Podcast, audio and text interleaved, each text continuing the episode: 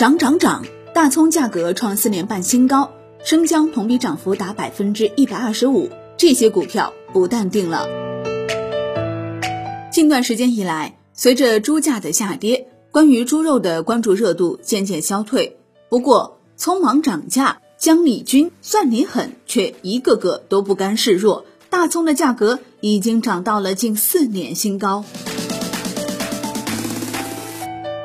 近日，不少市场上的大葱、生姜等价格一路上扬。据央视新闻报道称，山东济南市章丘区宁家埠街道大桑批发市场批发商表示，今年大葱价格是去年的三倍，去年收大葱四五毛钱，今年收大葱一块四五。据中国蔬菜流通协会提供的数据显示，十一月十一号。主产区山东章丘长白大葱毛葱的价格每斤为一点三元左右，同比增长百分之一百六十。而另一个大葱主产区河南新野的铁杆大葱毛葱价格每斤在一点四五元左右，较八月下旬每斤增长零点八元，上涨百分之一百二十三点零八。万德数据显示，截至十一月二十七号，大葱价格为四点八元每千克，比去年同期上涨百分之三百，并且创下四年半以来新高。除了大葱之外，生姜的价格也一路走高。济南莱芜区是山东生姜的一个主产区，每年都有近五十万吨生姜产自这里。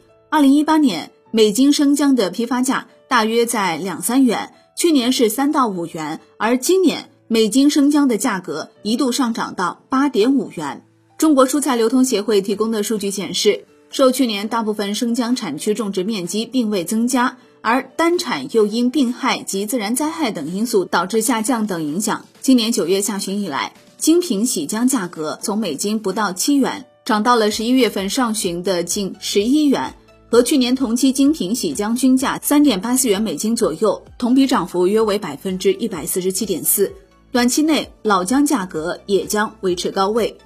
万德数据显示，截至到十一月二十七号，生姜价格为十三点五元每千克。比去年同期上涨百分之一百二十五。万德数据显示，截至十一月二十七号，大蒜价格为六元每千克，虽然较去年同期有所下降，但比今年年中的低点上涨逾一倍。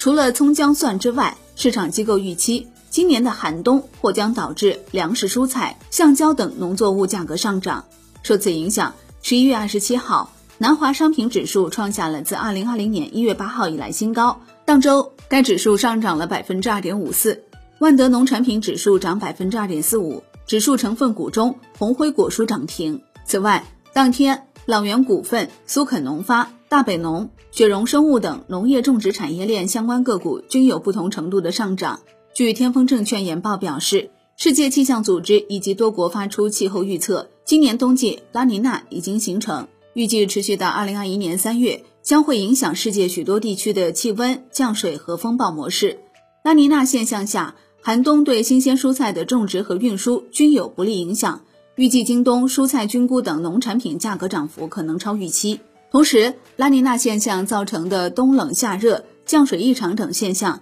或造成我国小麦、玉米等粮食作物减产。叠加国内目前玉米供应偏紧，粮食价格或进一步上涨，农民种植积极性有望持续提升。西部证券在最新研报中表示，RCEP 成功签署，通过削减关税及非关税壁垒，我国水产品、果蔬行业相对受益。目前，我国与东盟十国百分之九十的商品已于二零一五年实现零关税。日本进口的农林水产和食品中，大米及小麦等五个重要项目被排除在削减或撤销关税的对象之外，但仍有大约五成农产品逐步撤销关税。从进出口情况来看，水产品及水产品制品、果蔬作为我国向 RCEP 成员国出口最多的农产品，在关税壁垒降低后，出口竞争力有望进一步提升。上海证券报称，对于以农产品为主要原材料的行业而言，上游成本价格上涨或将带来一定毛利率压力。以调味品行业为例，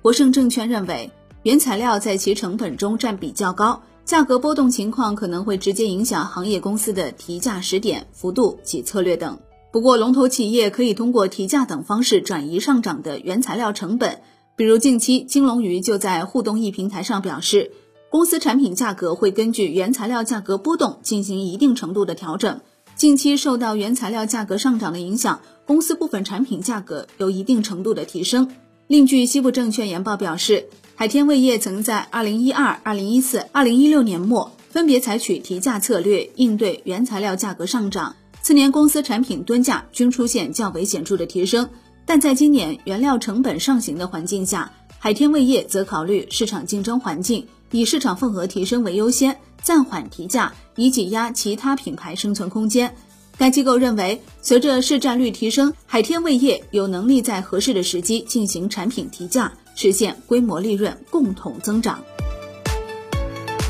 好的，感谢收听，以上内容由万德资讯制作播出，感谢您的收听，也欢迎您关注转发哦。我是林欢，财经头条，我们再会。